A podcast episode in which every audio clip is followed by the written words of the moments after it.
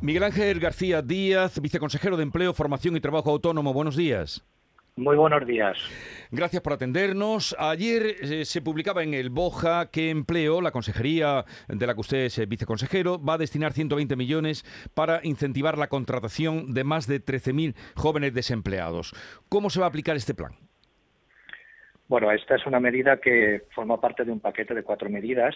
Eh, esta medida que se denomina Joven Ahora es un programa dirigido a adquirir experiencia laboral a jóvenes de menos de 29 años con proyectos que van a ser desarrollados por los ayuntamientos y entidades locales, que tendrá un incentivo de 9.000 euros y, como bien ha comentado, afectará o tendrá como beneficiarios a 13.300 personas que van a estar distribuidos en las ocho provincias de Andalucía de acuerdo a la tasa de desempleo de menores de 25 años en cada uno de ellos. Y se concreta en contratos de seis meses a jornada completa. ¿Y cómo se va a articular? ¿Serán los jóvenes los que tengan que mm, presentarse? ¿Serán los ayuntamientos los que convoquen? ¿Cómo se va a hacer?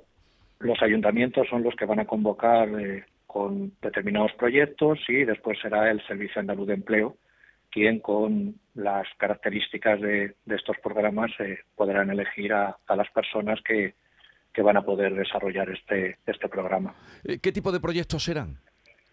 Pues mm, la verdad que mm, el, marco es bastante amplio porque va dirigido a grupos de cotización de menor cualificación y por lo tanto mm, está en manos de los ayuntamientos que puedan elegir aquellos que consideren más importantes o más necesarios dentro de su actividad habitual. ¿Y, este dinero, estas ayudas se van a distribuir a, todos los ayuntamientos o depende de la población o, de las características? Depende, de la, del porcentaje de, desempleados de menores de, 25 años que tenga cada una de las provincias y dentro de ello cada uno de los municipios. Eh, hay una distribución inicial y esperamos que sean los propios ayuntamientos los que tomen la iniciativa y nos presenten esos programas para que se pueda mantener esa distribución inicial. O sea que la contratación, si ahora tienen que esperar que presenten los programas los ayuntamientos, ¿la contratación para cuándo podría comenzar? ¿O cuándo tiene que comenzar? Mm, el plazo de, presentación de proyectos se cierra el 25 de julio. Entonces, eh, nosotros eh, vamos a tomar decisiones muy rápidas dentro de la Consejería y del Servicio Andaluz de Empleo y, por lo tanto, esperamos que sea lo antes posible. Eh, eso ya dependerá de, la diligencia de, los ayuntamientos.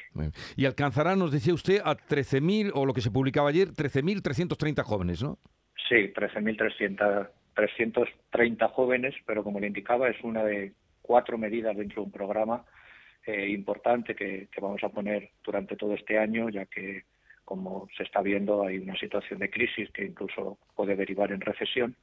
Y este programa Joven Ahora de 120 millones de euros es una parte de ella que está complementado por otro programa que se denomina Primera Experiencia Profesional en Administraciones Públicas, que va a contar con 29 millones de presupuesto. Un tercero que se llama Programa Empleo y Formación, y que es una formación en alternancia con la práctica profesional en el que los alumnos percibirán salario de convenio desde el primer día por valor de 97 millones de euros y un cuarto que es un programa generalista de incentivos a la contratación laboral de carácter indefinido, ya sea a tiempo completo o parcial, incluyendo fijos discontinuos en la línea de la reforma laboral, que va a contar con 170 millones de euros y donde, aunque la subvención general son 3.500 euros, en caso de los jóvenes de menores de 30 años, pues se aumenta a 5.000 euros.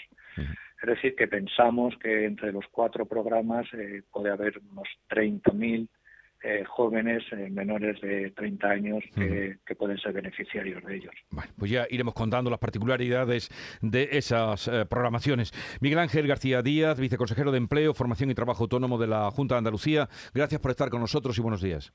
Muchísimas gracias a ustedes.